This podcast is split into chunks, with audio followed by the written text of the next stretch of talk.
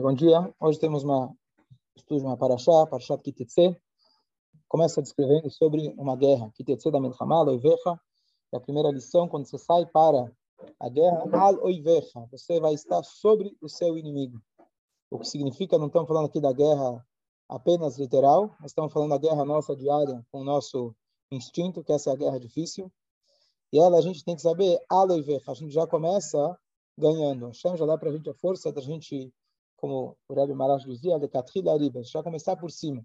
Então, se a gente vai para a guerra com essa coragem, inclusive, a Alahá diz que se tinha as pessoas, alguns soldados nossos que ficavam na frente para o ataque, e aqueles que ficavam atrás. Os que ficavam atrás, se alguém no meio da guerra, ele começava a amarelar, esse que estava atrás, ele tinha o direito de cortar a cabeça dele.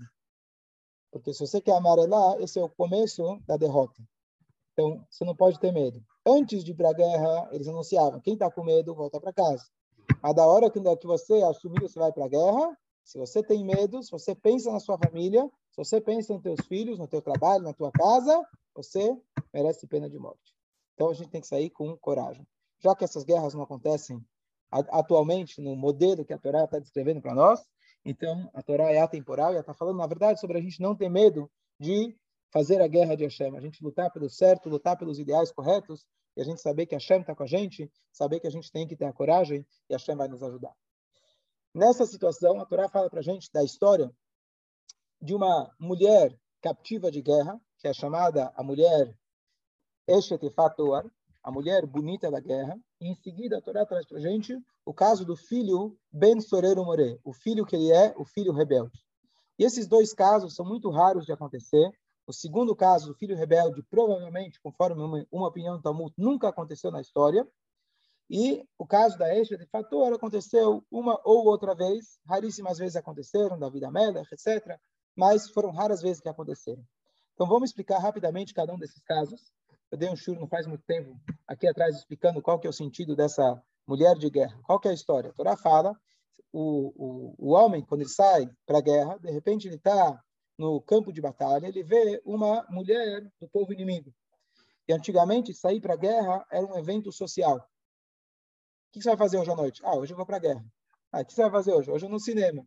Então, hoje era um evento social. As mulheres saíram adornadas para a guerra. Saíam muito bonitas.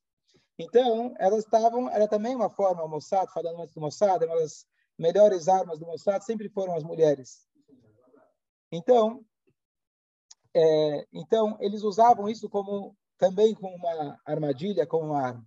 Então, se você está no meio da guerra, você vê uma mulher do povo inimigo bonita, a Torá diz que você pode ter uma primeira e única relação com ela, e aí depois você tem que trazê-la para dentro de casa, ficar com ela, não pode ter relação com ela, ela vai ter que deixar seus cabelos crescer, deixar as unhas crescerem, ela vai chorar pela sua família, e depois de 30 dias você tem que optar ou você vai desposá-la, ela vai se converter, vai ter que aceitar a Torá, o mitzvot, etc.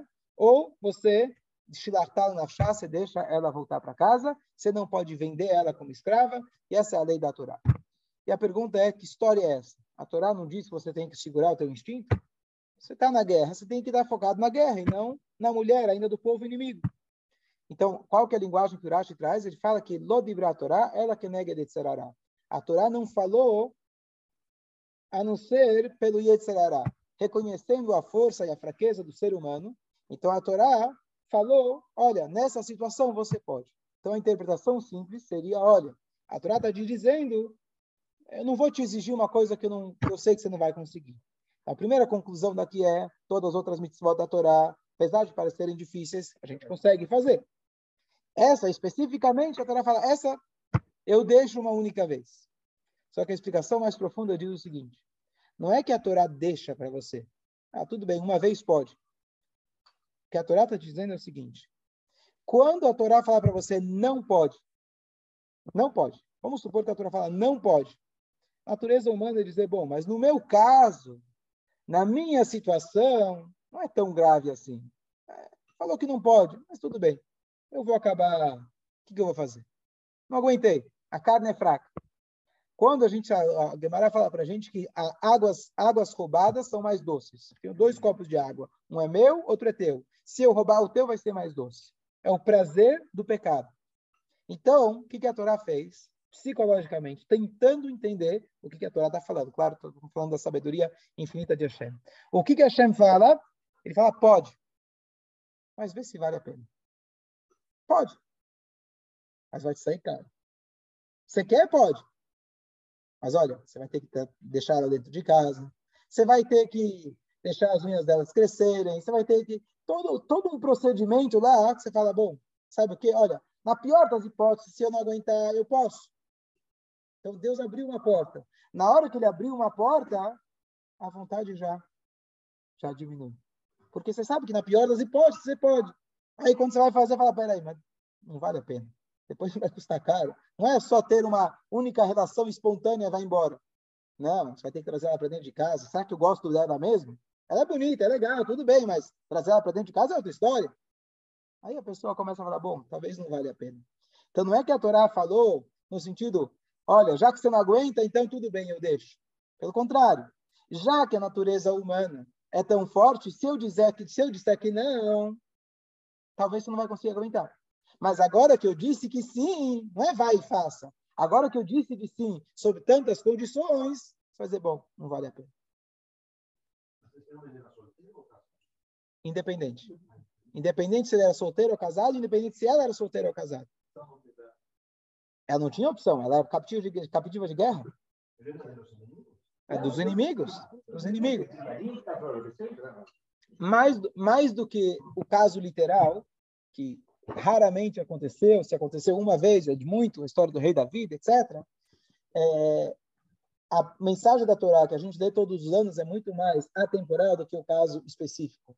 E qual que é a mensagem? Uma das mensagens a gente pode usar, aplicar né, quando a gente está educando nossos filhos. Vamos supor que você tem um filho já adolescente. E você sabe, se você disser para ele não, não vai adiantar. Tem idade que não vai adiantar se falar para ele que não. Ele vai fazer as escolhas dele. Então é melhor, às vezes, estou falando como uma regra geral, cada um tem que saber quando e onde aplicar. Mas às vezes você fala para ele, olha, eu não vou te dizer que não. Mas você sabe o que, que o papai acha. Você sabe qual é a minha opinião. Tem mais chance dele te escutar desse, dessa forma. Pode até ser que ele vai fazer.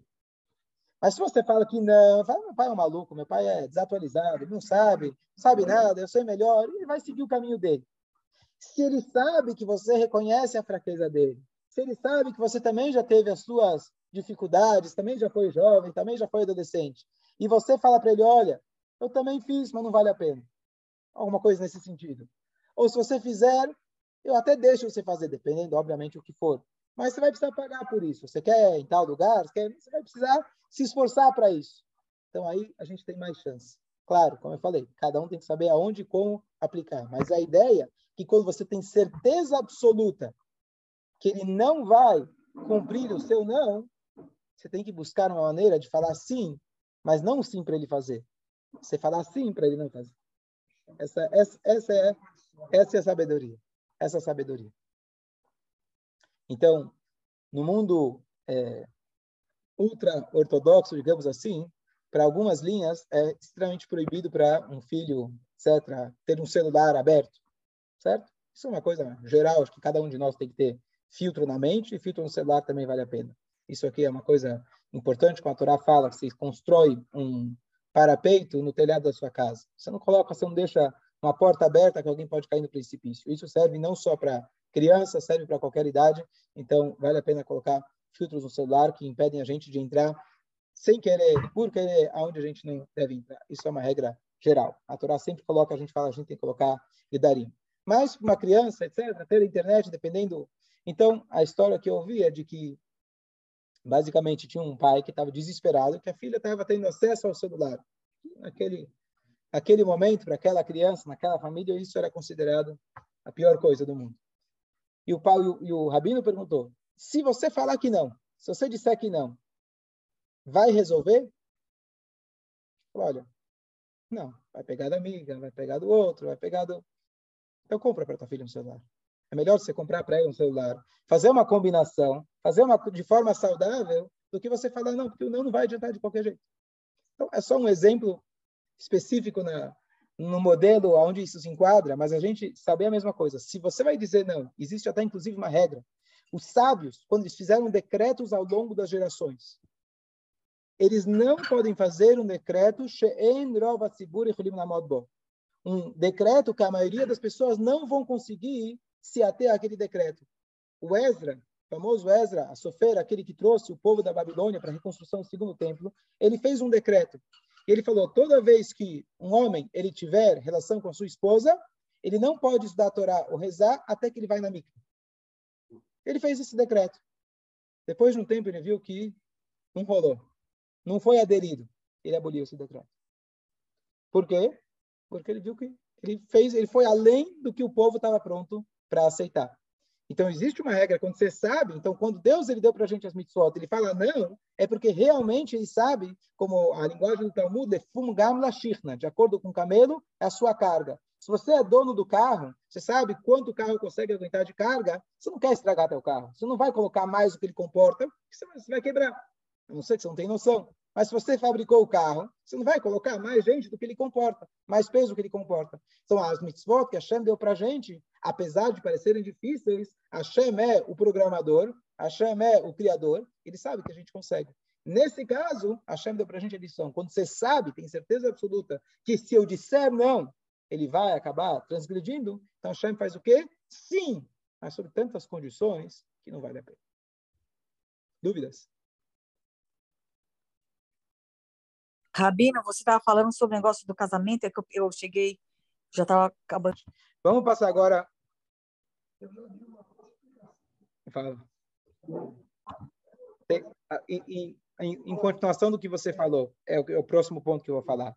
Não somente que a Torá vai te colocar coloca tantas condições, a Torá ainda vai te falar, ah, você vai ter um preço caro a pagar. Qual é o preço caro? Então, o exemplo que você deu, falou, se você vai deixar ela feia na tua casa, exposta, etc., então você vai acabar odiando ela. E não só isso, não só isso, a Torá fala, você vai pagar o preço que o filho que você vai ter desse relacionamento vai te dar muita dor de cabeça. A Davi da Melech, a história é que ele teve o filho dele, Avshalom. Esse filho era filho de um relacionamento de Davi com uma captiva de guerra. E esse Avshalom, ele fez o próprio Davi fugir de casa, ele profanou todas as esposas e as, as concubinas do, do seu pai. Ele queria matar seu próprio pai. Então, pensa bem na hora que você vai fazer. A Torá falou que não. Eu te deixo. Mas olha, vai te sair caro. Eu deixo. Faça, depois saiba que você vai precisar pagar caro. É mais, é mais, é, é mais educacional fazer dessa forma, certo? Então, qual que é o próximo caso? Então, a Torá fala o que, que acontece quando pais eles têm um filho que é chamado Ben Soreiro Moreno. E como o Talmud fala, nunca aconteceu literalmente esse caso. Tem discussão, talvez esse filho David foi ou não foi, se enquadrou exatamente, mas o, a situação é muito peculiar e quase impossível de acontecer. Tem a idade certa desse filho, mas basicamente qual é a ideia? Tem um casal, que eles veem um filho, esse filho é totalmente rebelde, você tem que trazer ele para o tribunal e matar ele. Vamos ver os detalhes. Né? Parece Talibã, né? ISIS.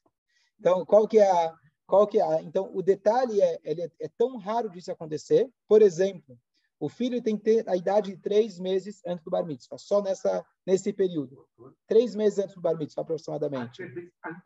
Antes do bar mitzvah. Ele não pode ter já bar mitzvah e também não pode ser jovem demais.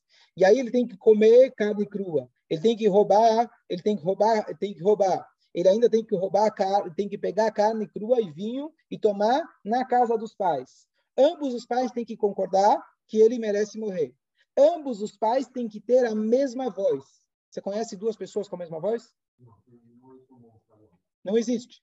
Mas a Torá fala, ele não consegue escutar a voz do pai e a voz da mãe.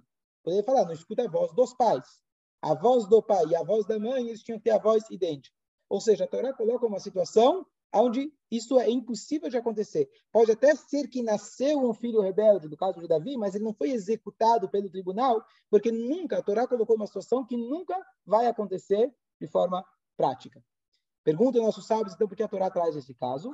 Leadir Torá veadir. Para engrandecer a Torá, para aumentar a Torá engrandecer a Torá. O que, que significa isso?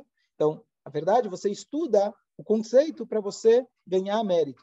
Você estuda o conceito para aprender lições. Claramente, esse é um caso que a Torá coloca que ele nunca aconteceu e nunca vai acontecer. Mas vamos tentar ver, então, qual que é a lição.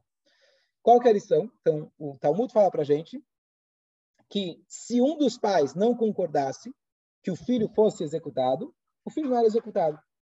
Qual que é a mensagem? Tem aqui um comentarista, o Shem Shmuel, o Rebbe de Sochachov, ele traz o seguinte. Ele fala, peraí, por que a Torá manda você matar esse menino? Qual a explicação? Porque quando ele crescer, ele vai se tornar um criminoso. Então já mata ele agora. Ele vai se tornar um criminoso para quem? Para a sociedade. Então, se a mãe não quer que o filhinho, obviamente, né, não seja executado, não precisa matar ele, ele vai oferecer um perigo para. Se você realmente, Torá, acredita que ele vai ser um perigo para a sociedade, então o que, que adianta? A mãe não quer matar, ela tem direito sobre a sociedade? Vamos pegar a mãe de um adulto. O filho roubou. Ela não vai para a prisão porque a mãe não quer. Se a Torá enxerga esse filho como potencial, não potencial, certeza absoluta que ele vai ser um ladrão, um assassino, etc., e por isso a Torá fala, teoricamente, você iria matar ele, porque se a mãe ou o pai tem pena dele, você abre mão disso. O Rebbe de Socha ele fala o seguinte, é justamente por isso que a Torá fala que eles têm que ter a mesma voz. Aonde surgem os problemas? Aonde surge a rebeldia? Não surge no filho. A rebeldia começa com os pais. Primeiro, diz a Torá, tudo começou com você lá no meio da guerra. Você não conseguiu conter as suas emoções. Você teve uma relação com a mulher do povo inimigo. E você foi lá e agiu de forma onde Deus falou, não te aconselho. A consequência vai ser, você vai ter um filho que não vai nascer das melhores com as melhores condições espirituais. E aí o que acontece? Ambos, maridos e marido e mulher, não têm a mesma opinião.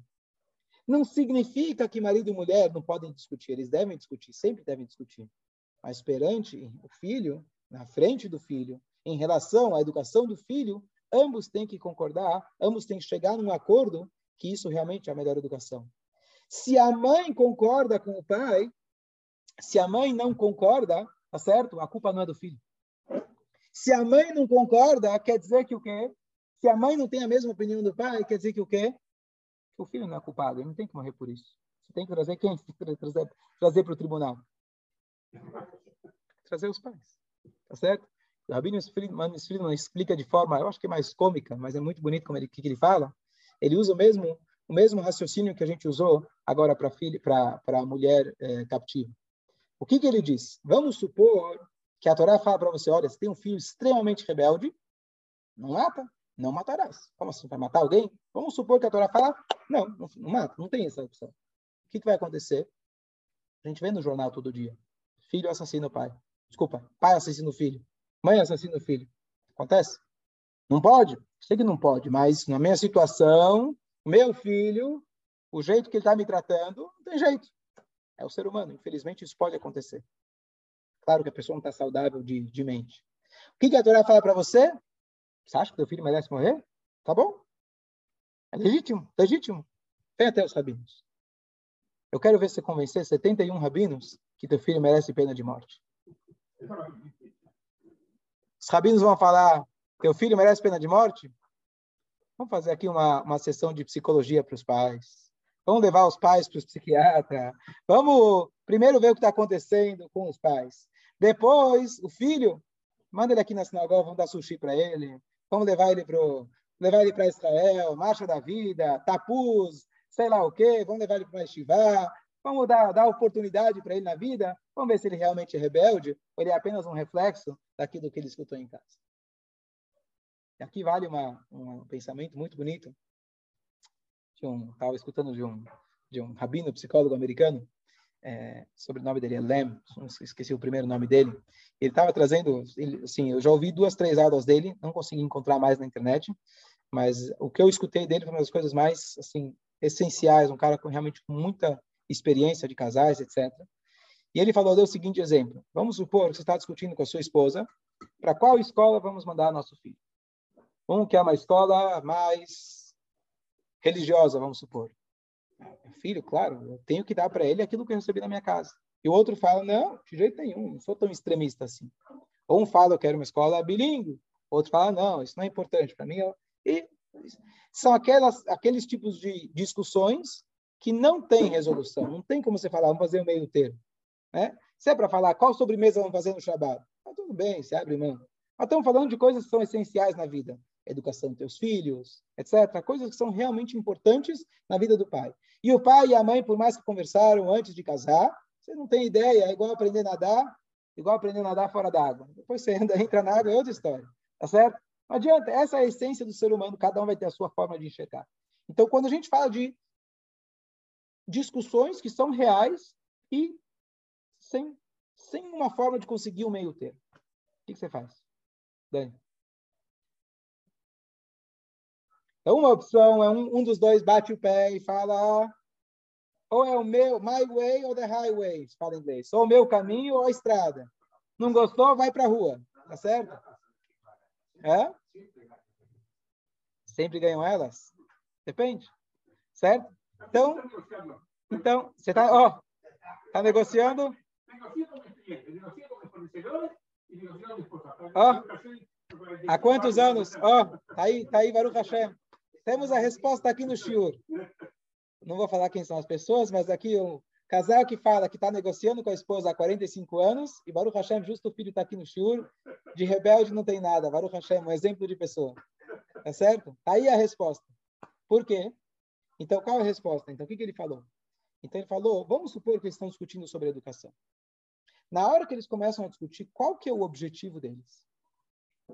Se o objetivo deles é tentar convencer o outro da minha forma de ver, você já perdeu. O teu objetivo tem que ser como vai ser o seu relacionamento com a sua esposa daqui 40, 50, 60 anos. O objetivo maior de qualquer discussão, se não for como vai estar o nosso casamento daqui 50 anos, você perdeu. Porque o que há de mais essencial é a família. Então, o filho pode ir para essa escola, para outra escola. Claro que é uma decisão importante. Claro que a gente tem que pensar e etc. Mais do que isso, é importante o filho crescer com pais saudáveis. Muito mais importante do que a escola. De forma nenhuma, não estou desmerecendo a importância da escola que você vai escolher para o teu filho. Mas na hora que você está discutindo com a tua esposa, saiba que o mais importante, você tem que lutar pelo seu ideal. Você tem que tentar explicar, etc., justificar. Mas se você chegou e deu de cara com a parede, sabe que um não vai concordar com o outro, você tem que focar em nós. Então, às vezes, o filho está lá escutando o pai se matando com a mãe. Aonde nosso filho vai estudar? Você pode botar ele em Harvard. Você pode botar ele a estivar lá, mas você já, você já afetou a educação dele. Você já definiu a educação dele. Ele vê os pais brigando, acabou. Não acabou. Tem, a gente espera que ele saia, mas você já. O que uma escola pode dar, tá certo? Os pais podem dar muito mais. Então, quando a gente está numa discussão de conteúdo, o que a gente vai decidir, para onde a gente vai nas férias, para onde a gente vai passar o Pesach na casa dos teus pais, na casa dos meus pais, qualquer tipo de discussão. Se o objetivo maior não é nós, você vai continuar em briga. Ele fala uma coisa curiosa. Ele fala casais de bom relacionamento e casais de mau relacionamento não tem diferença no número de quantas discussões eles têm. A diferença é como eles lidam com as discussões. Então, você falou que 45 anos depois eu ainda estou negociando, é exatamente. A vida inteira você vai continuar nessa negociação. Claro, qual vai ser a decisão final? Não importa. Vai ser uma escola, vai ser a outra. Mas isso é o que menos importa. O que mais importa é como ficou depois dessa discussão. Depois que colocou na escola A e não na B. Como aquele que perdeu vai sentir, como aquele que ganhou, entre aspas, vai sentir. Se um sente como ganhador e outro perdedor, os dois são perdedores. Os dois têm que saber, tudo bem, eu dessa vez eu abri mão, porque o nosso relacionamento é mais importante. Na próxima, muito provável, se é um relacionamento saudável, ah, bom, você escolheu a escola, eu vou escolher onde a gente vai morar, ou uma coisa nesse sentido. Então, a negociação é mais importante. A maneira de negociar, isso é mais importante. Então, isso que a Torá deixa para a gente claro, se o filho, o filho rebelde, ele tem que ter a voz dos pais igual, tá certo? Só se os pais têm avós idênticas, aí você mata o filho. O que quer dizer isso? Deus nos livre, quer dizer, nunca aconteceu. Mas a ideia, se realmente os pais eles estão completamente unidos, você não tem como apontar e dizer é culpa dos pais, aí você fala, bom, então realmente esse filho está estragado, meio estragado. E aí você tem que teria que executar ele, como eu disse na teoria. Mas a mensagem para a gente é o quê? Que não existe. Por isso nunca aconteceu.